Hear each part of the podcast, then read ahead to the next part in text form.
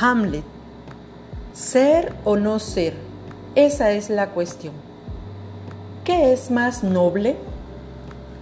Permanecer impasible ante los avatares de una fortuna adversa o afrontar los peligros de un turbulento mar y desafiándolos, terminar con todo de una vez? Morir es dormir, nada más. Y durmiendo se acaba la ansiedad y la angustia y los miles de padecimientos de que son herederos nuestros míseros cuerpos. Es una deseable consumación, morir, dormir, dormir, tal vez soñar.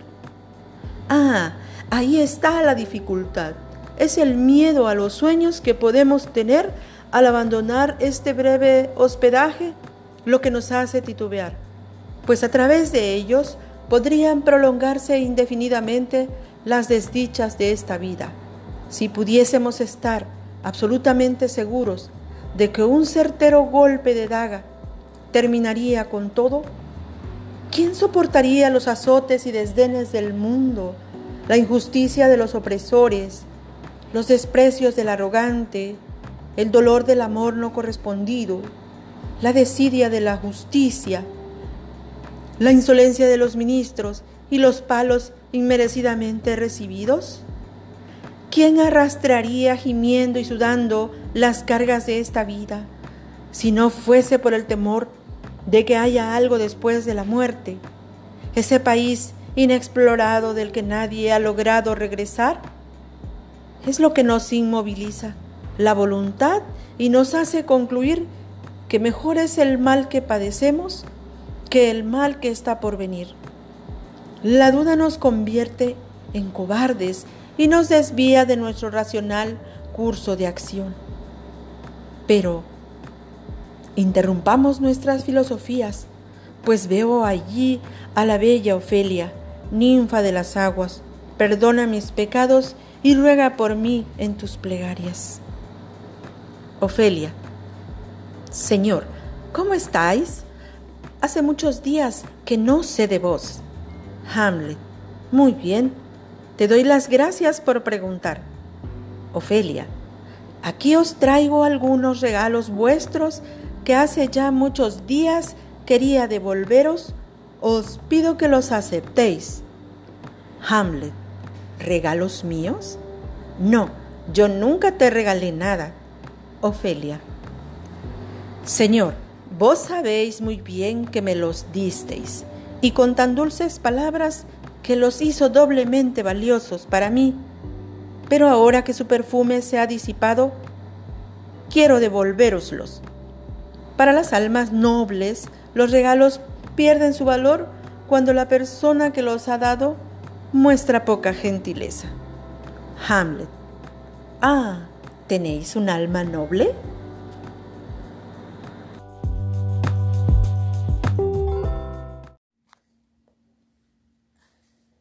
Derecho humano de petición. El derecho de petición se encuentra plasmado en los numerales 8, 9 y 35 de nuestra Carta Magna. Se encuentran relacionados con el derecho a la información que contempla la Declaración Universal de los Derechos Humanos en el numeral 19. De esta forma, al quedar establecido este derecho humano, se interpreta como el derecho de solicitar a las autoridades correspondientes la información que está necesitando para el efecto correspondiente. Asimismo, la Convención Americana sobre Derechos Humanos contiene también un apartado en el que nos ilustra sobre el derecho que tienen las personas a la libertad de pensamiento y de expresión. El artículo octavo de la Constitución Política de los Estados Unidos Mexicanos contempla el derecho de petición como un principio de garantía mediante el cual se protege a los ciudadanos al permitir hacer peticiones y al mismo tiempo obtengan una resolución a las mismas. Este numeral debe ser aplicado de forma eficaz de manera que el ciudadano obtenga, si no en el sentido que éste desea, sí debe obtener respuesta de forma breve, siempre y cuando el funcionario al frente de la institución a la que se le estuviera solicitando la información esté dentro de sus facultades proporcionarla y que sea en el ámbito de su jurisdicción. Específicamente, el artículo octavo de la Constitución Política de los Estados Unidos Mexicanos nos indica que los funcionarios y empleados públicos respetarán el ejercicio de, de derecho de petición siempre que ésta se formule por escrito de manera pacífica, respetuosa, pero en materia política solo podrán hacer uso de ese derecho los ciudadanos de, los ciudadanos de la República. A toda petición deberá recaer un acuerdo escrito de la autoridad a quien se haya dirigido, lo cual tiene obligación de hacerlo conocer en breve término al peticionario. Esto nos indica que todo ciudadano estará en la facultad de solicitar a la autoridad o institución correspondiente la información que necesite, cuidando la forma en que lo hará y que tendrá la seguridad de que obtendrá respuesta a su petición en un tiempo razonable. Asimismo, el artículo 9 de la Constitución Política de los Estados Unidos Mexicanos nos indica que no se podrá cortar el derecho de asociarse o de reunirse pacíficamente, y en su segundo párrafo dice que esa reunión no podrá ser disuelta cuando tenga por objeto hacer una petición siempre y cuando se haga de la forma en que se indique. En este mismo sentido, el artículo 35 nos expresa en su fracción quinta que el ciudadano puede ejercer en toda clase de negocios el derecho de, de petición. La Convención Americana de los Derechos Humanos, en su artículo 13 y en su primer apartado, indica que toda persona tiene derecho a la libertad de pensamiento y de expresión. Este derecho comprende la libertad de buscar, recibir y difundir información de toda índole sin consideración de fronteras, ya sea oralmente, por escrito o en forma impresa o artística o por cualquier otro procedimiento de su elección. Es importante enfatizar aquí que la Convención en este apartado comprende todo lo que implica buscar, recibir y difundir información de toda índole sin restricción fronteriza. Y aquí merece resaltar que las expresiones pueden ser orales, escritas, e incluso artísticas. Pero, ¿qué significa petición? Entre sus acepciones encontramos que petición deriva del latín petere, que significa dirigirse hacia un lugar, solicitar. En materia jurídica entendemos como una obligación del Estado de proporcionar al gobernado la atención de las diferentes instituciones de gobierno de atender las solicitudes de petición a las que el ciudadano tiene derecho. Asimismo, como el de respuesta, y así, y ahí es donde radica la importancia de este derecho, porque da al peticionario la protección y garantía que debe obtener una respuesta a su petición en tiempo razonable, eficaz y precisa, aunque cabe aclarar que aquí no abundaré en lo teórico y prácticamente significa breve. Para la sociedad es muy importante que la Convención Americana de los Derechos Humanos reconozca el derecho de petición, pero para que ésta sea correcta, deberá cumplir con las exigencias que se indican. Debe ser formulada por escrito, debe ser con acuse de recibo, con una narración de los hechos, anexar documentos de prueba, firma del peticionario, domicilio preciso y datos personales. El derecho de petición es entonces una oportunidad para expresar de forma clara y fundamentada lo que el peticionario solicita pero no habrá garantía en que la respuesta pueda favorecerle. No obstante, de ser necesario con la petición elaborada con los requisitos indispensables, tendrá el elemento que pruebe y le ayude a seguir peticionando en las instancias correspondientes. El derecho de petición es la puerta que se abrirá para hacerse oír y reclamar al peticionado los derechos a la salud, a la educación, a la vida y a todos los demás derechos humanos que le proporcionarán una vida digna para lograr su desarrollo personal.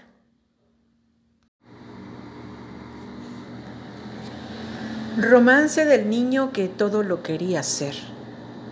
El niño quiso ser pez, metió los pies en el río. Estaba tan frío el río que ya no quiso ser pez. El niño quiso ser pájaro, se asomó al balcón del aire estaba tan alto el aire que ya no quiso ser pájaro. El niño quiso ser perro. Se puso a ladrar a un gato. Lo trató tan mal el gato que ya no quiso ser perro. El niño quiso ser hombre. Empezó a ponerse años.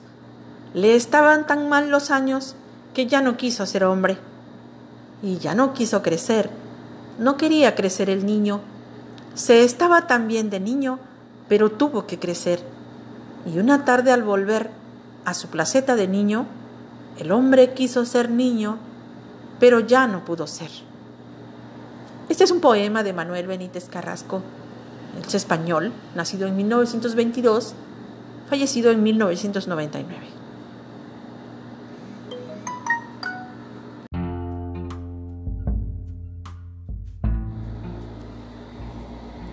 Me referiré al banquete en un fragmento primero. Palabras de Sócrates. Os referiré, pues, unas palabras que acerca del amor oí en cierta ocasión de boca de una mujer mantinea, Diótima. Sabía en estas, sabia en estas y otras muchas cosas, cual en retardar para los atenienses por diez años y mediante ciertos sacrificios el azote de la peste. Ella fue mi maestra en cosas de amor. Intentaré, pues, relataros las palabras que me dijo, partiendo de lo que aceptamos en común Agatón y yo. Y si me es posible, haré yo solo el gasto de palabras. Es preciso, Agatón, proceder según tu plan y explicar primero y ante todo quién es y cuál es el amor, y después sus obras. Y me parece cosa fácil hacerlo siguiendo el orden de las respuestas que en aquella ocasión dio la extranjera a mis preguntas. Más o menos le dije yo a ella lo que ahora Agatón a mí, que el amor era gran Dios, que el amor era cosa hacia lo bello, mas ella me refutó con las mismas palabras que yo a Agatón, y por mi mismo razonamiento mostró que el amor no es ni bello ni bueno. ¿Qué dices? repliqué a Diótima. ¿Será pues el amor feo y malo? Y ella me respondió, Silencio, por Dios. ¿O crees que lo que no sea bello tiene que ser por necesidad feo?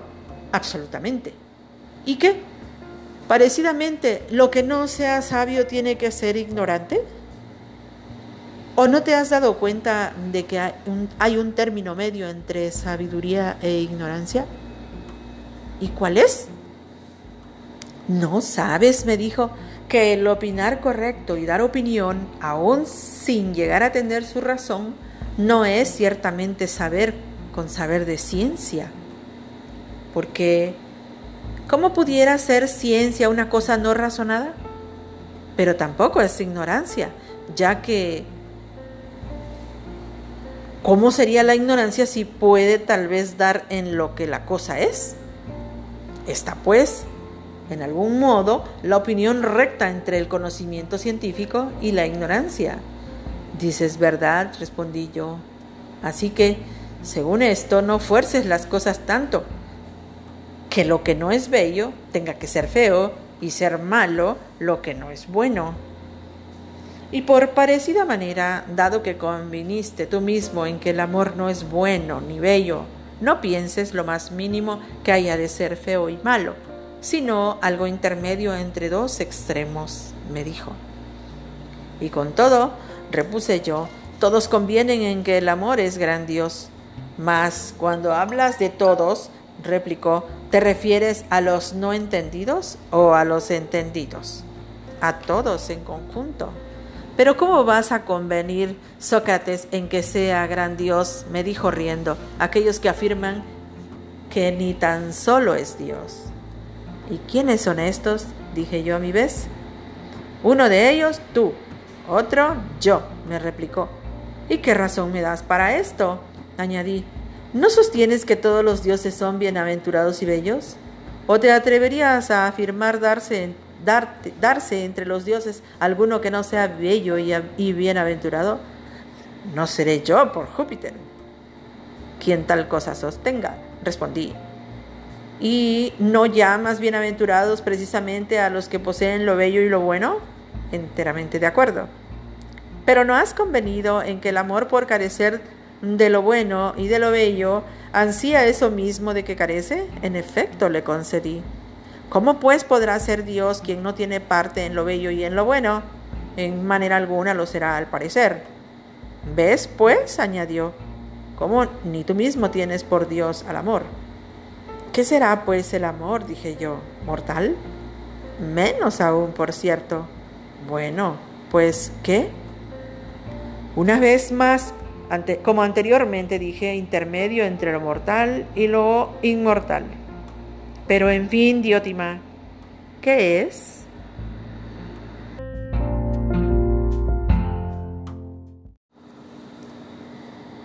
Pero en fin, Diótima, ¿qué es? Un gran demonio, Sócrates, puesto que todo lo demoníaco está entre lo divino y lo mortal. ¿Y cuál es su oficio? pregunté. Por interpretar y conducir hasta los dioses las cosas de los hombres y hasta los hombres la de los dioses de los hombres las súplicas y los sacrificios, de los dioses los mandatos y el trueque de los sacrificios, hace cual intermediario de ambos de complemento. Y de esta manera el todo mismo ha quedado unido consigo mismo una vez más. A través de él fluyen el arte adivinatoria entera y las técnicas de los sacerdotes, tanto los concernientes a los sacrificios iniciaciones y encantamientos como la vaticinatoria íntegra y la magia. Que Dios no se mezcla con hombre, más por medio del amor tienen lugar todos los tratos y comunicaciones entre dioses y hombres dormidos o despiertos. Y será varón demoníaco el que en tales cosas sea sabio, más el que lo sea y en otras cosas manuales o técnicas no pasará de menestral. Y entre esos demonios, que son muchos y de todas clases, uno es el amor. ¿Quiénes son su padre y su madre? le pregunté. Cosa larga de contarme, respondió. No obstante, te la diré. El día que nació Venus, hicieron los dioses un gran festín entre los dioses se hallaba Expedito, el hijo de Inventiva. Terminado el banquete y el olor de los manjares, vino apurada a pedir limosna y se puso junto a la puerta.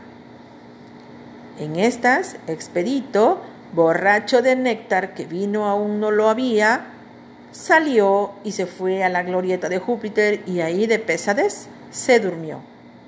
Entonces sus propios aprietos propusieron a Apurada la trampa de que hiciese dar un hijo de expedito. Yogó pues con él y concibió al amor, por lo cual le viene a amor de nacimiento ser de séquito y formar en el cortejo de Venus, puesto que fue engendrado el día de su natalicio, y así, porque Venus es bella, le está natural a amor ser amante de lo bello. Como hijo, pues, de expedito y de apurada, encuéntrase amor en situación bien peculiar, porque primeramente anda amor siempre en apuros y le falta mucho para ser delicado y bello, como de él piensan los demás.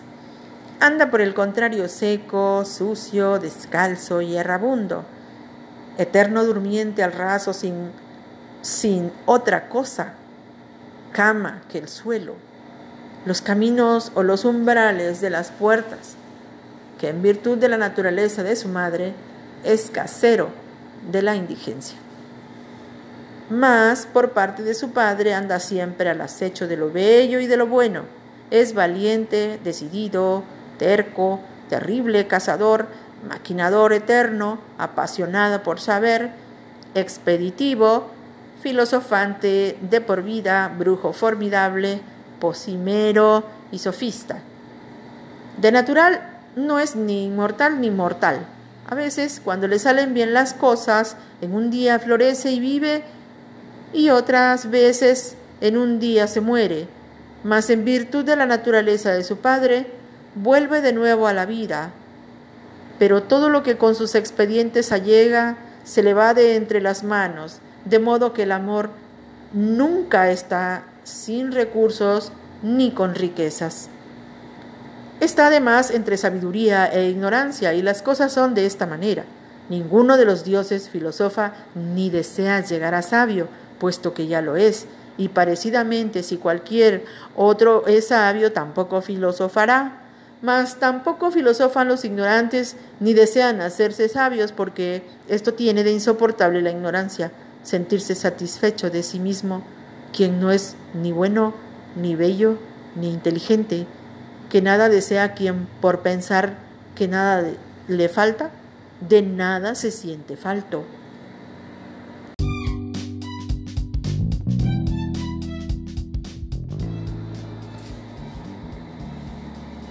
¿Y quiénes, Diótima, son los filosofantes? repuse yo, puesto que no son ni sabios ni ignorantes.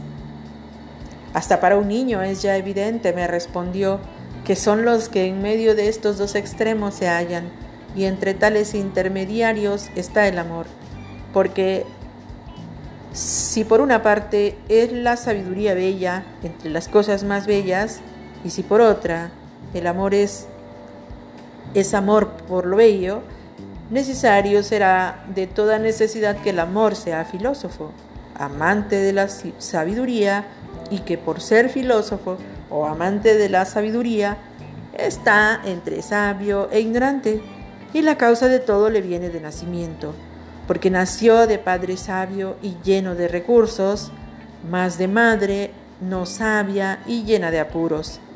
Y tal es la naturaleza de demonio, querido Sócrates, y nada de particularmente extraño tiene lo que pensaste acerca de ser del amor, que me parece, a juzgar por tus mismas palabras, entendiste por amor lo amado y no lo amante. Y por eso, en mi opinión, te pareció el amor soberanamente bello, que lo amable es, en su realidad de verdad bello y delicado y perfecto y beatificable, mientras que la idea de lo amante es muy diferente y tal como te lo expliqué.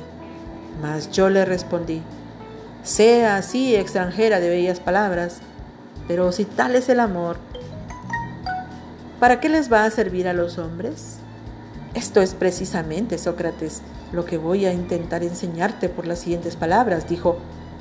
Por una parte, pues, Tal es el amor y tal su nacimiento. Por otra, el amor es amor hacia lo bello, como tú dices. Mas si alguien nos preguntara, ¿qué cosa ama el amor en las cosas bellas? Sócrates idiótima. Te lo preguntaré más claro que esta otra manera. El que ama las cosas bellas, ¿qué ama en ellas? Y yo le respondí, hacerse las suyas. Pero esta respuesta, me dijo, exige aún otra pregunta. ¿Qué será de aquel que haga suyo lo bello? No tengo aún a mano, repliqué, para esta pregunta la correspondiente respuesta. Pero si cambiando la pregunta me dijo, y echando mano de lo bueno en vez de lo bello, te preguntara a alguien, veamos Sócrates, te pregunto, ¿el que ama los bienes ¿Qué es lo que en ellos ama? Hacerse los suyos, respondí. ¿Y qué será de aquel que haga suyos los bienes? Esto ya es más fácil de responder, dije yo. Seré dichoso. Así que añadió ella, por la posesión de los bienes son dichosos los dichosos, de, de manera que ya no es preciso preguntar, ¿para qué quiere ser dichoso el dichoso? Sino que nos parece haber llegado con esto a respuesta terminal. Dices, ¿verdad? añadí. Y piensas que esta voluntad y este tal amor es común a todos los hombres, de manera que todos quieran hacerse suyos para siempre, jamás los bienes? Y si no es así, ¿cómo? Así es, respondí, común voluntad a todos. Pues como Sócrates, dijo ella, si todos y siempre aman la misma cosa, ¿por qué decimos que no todos aman, sino que unos sí y otros no? A mí mismo me extraña, respondí. Pues no te extrañes, añadió, hemos separado una particular, una particular especie de amor y le hemos dado por nombre el mismo de amor.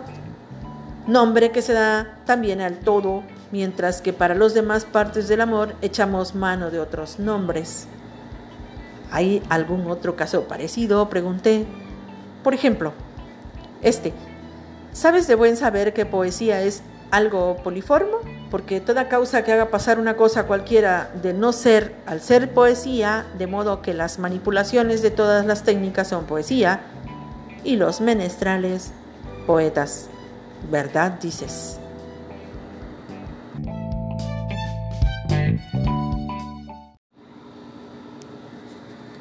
Y no obstante, continuó ella, sabes también de buen saber que no se llama poetas a los menestrales, sino que tienen otros nombres, y es que de la poesía en conjunto se ha separado una partecita, la concerniente a la música y a la métrica, y se le llama, no obstante, con el nombre del todo, que en efecto a tal partecita sola se denomina poesía, y a los poseedores de tal partecita de la poesía, poetas. Dices verdad, añadí. Parecidamente, pues, respecto del amor, constituye su núcleo capital toda clase de apetencias por los bienes y por la dicha. Amor en todos el más grande y más dúctil, puesto que algunos están dados a él de muchas y variadas maneras, en forma de amor al dinero, en la de afición, a la gimnasia, en la del amor por la sabiduría, y con todo, no se dice ni que amen ni que sean amantes, empero, los que siguen esforzadamente una particular especie de amor se llevan el nombre del todo, el de amor, y de ellos se dice que aman y que son amantes. A un paso estás de decir verdad, añadí. Y por cierto, continuó ella, que anda en palabras un razonamiento según el cual los que van a la búsqueda de su otra mitad son precisamente los que aman. Empero, mi razonamiento afirma que el amor no lo es ni de la mitad ni del todo, a no ser, compañero, que por suerte todo o mitad sean buenos, porque los hombres mismos quieren amputarse sus propios pies y manos si les llega a parecer que a pesar de ser propios, están malos, que a mi parecer no es a lo de cada uno, a lo que cada cual se aferra, a no ser que se dé el nombre de bueno a lo propio de cada uno y el de malo a lo ajeno, que en verdad no aman los hombres otra cosa alguna, sino lo bueno. ¿O no te parece así? Por Júpiter, que no me parece otra cosa, respondí. Así pues, prosiguió ella, se puede decir sin más que los hombres aman lo bueno. Sí, respondí. Pues bien, no habrá que añadir, dijo, que aman también hacer suyo lo bueno. Hay que añadirlo. Y tal vez, pues, continuó diciendo, añadir que aman no tan solo hacer lo suyo, sino hacerse con ello para siempre, jamás. También hay que añadir esto. Es pues compendiosamente amor, dijo ella, amor por hacer cada uno del bien peculio eterno. Superlativamente verdad es lo que afirmas, dije yo. Sí, pues, en esto consiste siempre el amor, continuó diciendo ella. ¿Cuál será el empeño? ¿Cuál, ¿Cuál la atención en las acciones y en la manera de perseguir el bien que merezcan ser llamados amor? ¿Y cuál será la obra del amor? ¿Puedes responder? No estuviera, por cierto, admirando tu sabiduría, Diótima, le respondí. No hubiera venido para aprender de ti estas mismas cosas. Pues bien, continuó ella, yo te lo diré. La obra del amor es engendramiento en belleza, engendramiento según cuerpo y engendramiento según alma. Cosa de adivinanza es lo que dices, añadí yo, y no lo entiendo. Te lo declararé, me dijo, y prosiguió. Todos los hombres, Sócrates, engendran de cuerpo y de alma, que cuando llega a cierta edad le dan a nuestra naturaleza urgentes ganas de engendrar. Mas no le viene la creencia de engendrar en lo feo, sino en lo bello. Y por De pronto es engendramiento el ayuntamiento de varón y hembra, y es esta acción cosa divina, y esto es lo que de inmortal se halla en el animal, mortal. Y todo como es, procreación y engendramiento, cosas que de toda imposibilidad no pueden hacerse entre discordantes.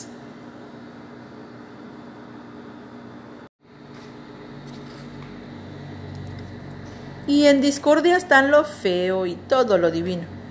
Concuerdan, por el contrario, entre sí lo divino y lo bello. Hace pues en el parto de belleza los oficios de las dos parcas, sorteadora y ejecutiva, y por esto cuando el que está con pujos de engendrar encuentra algo bello, se sosiega. Derramas entre delicias, procrea y engendra. Mas si se halla con feo, se reprime triste y dolorido, se retrae, ciérrase sobre sí y no engendra, guardándose a, duras penas las urgencias de procrear. De ahí los grandes transportes que ante lo bello sobreviven al que está en punto de engendrar y dar a luz, ya que lo bello libra al así preñado de grandes dolores de parto, porque Sócrates me dijo, el amor no es amor por lo bello como tú lo piensas. Pues de qué lo es? De engendramiento y procreación en lo bello. Sea así, añadí yo. Así es, en efecto, dijo ella. ¿Y por qué pues precisamente de engendramiento? Porque la generación es para lo mortal inmortalidad y nacimiento perpetuado, puesto que, según lo convenido, el deseo de inmortalidad tiene que acompañar al deseo por el bien, ya que el amor es apetencia por hacer cada uno del bien su peculio eterno. Así, que según tal razonamiento el amor tiene que ser ansias de inmortalidad. Todo esto y mucho más me enseñó mientras hacía palabras sobre cosas de amor y una vez entre muchas me preguntó, ¿cuál piensa Sócrates ser la causa de, ese, de este tal amor y apetencia? ¿No has notado por tus sentidos mismos en qué riguroso trance caen los animales, todos, pedestres y alados, cuando les entran las ganas de engendrar? Que enferman todos ellos, sufren mal de amores, primero y ante todo en su carnal y mutuo ayuntamiento, después en sus cuidados por la prole, y por ella están prestos a pelear aún los más débiles con los más fuertes, y por ella a morir, y para alimentarla consumirse ellos de hambre y hacer, hacerles tantas y tantas cosas. ¿Qué tal si tal vez pudiera creerse que los hombres hacen tales cosas? Por razón, añadió, ¿cuál será en las bestias la causa de semejantes amorosos comportamientos? ¿Tienes algo que responder? Y yo le dije una vez más que nada de buen saber sabía y entonces ella continuó. ¿Cómo piensas pues llegar? Es que llegas a fuerte en cosas de amor si no entiendes ni estas. Pues por todo ello, precisamente, Diótima, he venido a ti, como te decía ahora mismo. Qué bien sé la falta que me hace un maestro. Sí, pues, continuó diciendo, el amor es por su naturaleza tal cual, queda ya repetidamente dicho, no tienes por qué admirarte, ya que en este caso, y por una y la misma razón con la dicha, la naturaleza mortal busca de continuo, en la medida de sus posibilidades, ser inmortal. Pero solamente lo puede de esta manera, por la generación, pues mediante ella deja en vez de las cosas viejas otras nuevas que aún en la vida misma, por lo que cada uno de los vivientes animados se llama viviente y el mismo viviente se tiene, cual si fuera uno y el mismo. ¿A quien desde niño llegó a viejo? Y no se le llama el mismo precisamente porque conserve en sí mismo de alguna manera las mismas cosas, sino porque está en perennemente renovado nacimiento, aunque deje que se pierdan algunas cosas de las que están en forma de cabellos, de carnes, de huesos, de sangre y de cualquier parte del cuerpo mas no solo según el cuerpo, que también según el alma, jamás están firmes en un ser cosas tales cual el temple, costumbres, opiniones, apetencias, placeres, aflicciones, temores, todas las cuales cosas y cada una de ellas se nos nacen unas veces, se nos mueren otras.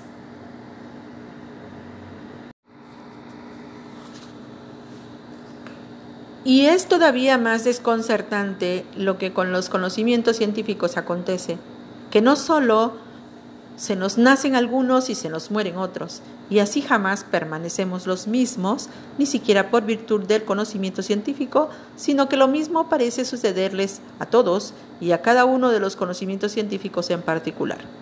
Porque la palabra estudio significa estudio o cuidado de que no se nos vaya la ciencia, que es el olvido partida de la ciencia. El estudio cuidadoso, por el contrario, produce en nosotros un redomiciliamiento nuevo de la ciencia en vez del perdido, y así se salva para la vida la ciencia y así le llega a aparecer la misma. Porque es esta una traza por la que se salva vitalmente todo lo mortal, que no se salva por modo de identidad total y completa consigo mismo, cual lo divino, sino porque lo que se cae de viejo y por viejo se va, deja en su lugar algo nuevo que es como lo viejo fue. Y por artimaña Sócrates continuó diciéndome ella, participa de la inmortalidad lo mortal, sea cuerpo u otra cosa cualquiera, que no hay otra manera para que lo mortal sea inmortal. No te admires, pues, de que todos por naturaleza reverencien a sus propios renuevos, que del afán por la inmortalidad se siguen en todos aquel cuidadoso estudio y el amor. Habiendo oído lo cual, admiré el razonamiento y tomando la palabra le dije, sapientísima diótima, Ojalá fueran así las cosas en realidad de verdad. Y ella, a su vez, cual resabida sofista, me contestó. Tenlo por seguro, Sócrates, porque si te pones a mirar con los ojos el amor de los hombres por la, por la honra, y no miras a la vez con los ojos de la mente, lo que acabo de decir, tendrás en tu alma por sorprendentemente irracional esa ambiciosa actitud en que el amor por la nombradía pone a los hombres, para asentar por tiempo eterno fama inmortal. Y por ella, y por más que por los propios hijos, están prestos los hombres a correr toda suerte de peligros, derrochar dineros, pasar cualesquiera trabajos y dar encima de todas sus vidas. Porque, piensas, continuó diciéndome, que Alcetis hubiera muerto? que Aquiles habría muerto para seguir en su muerte a Patroclo? ¿Que nuestro Codro se hubiese adelantado a morir en favor del reinado de sus hijos, si no pensaran que iba a hacerse por tal valentía eterna memoria?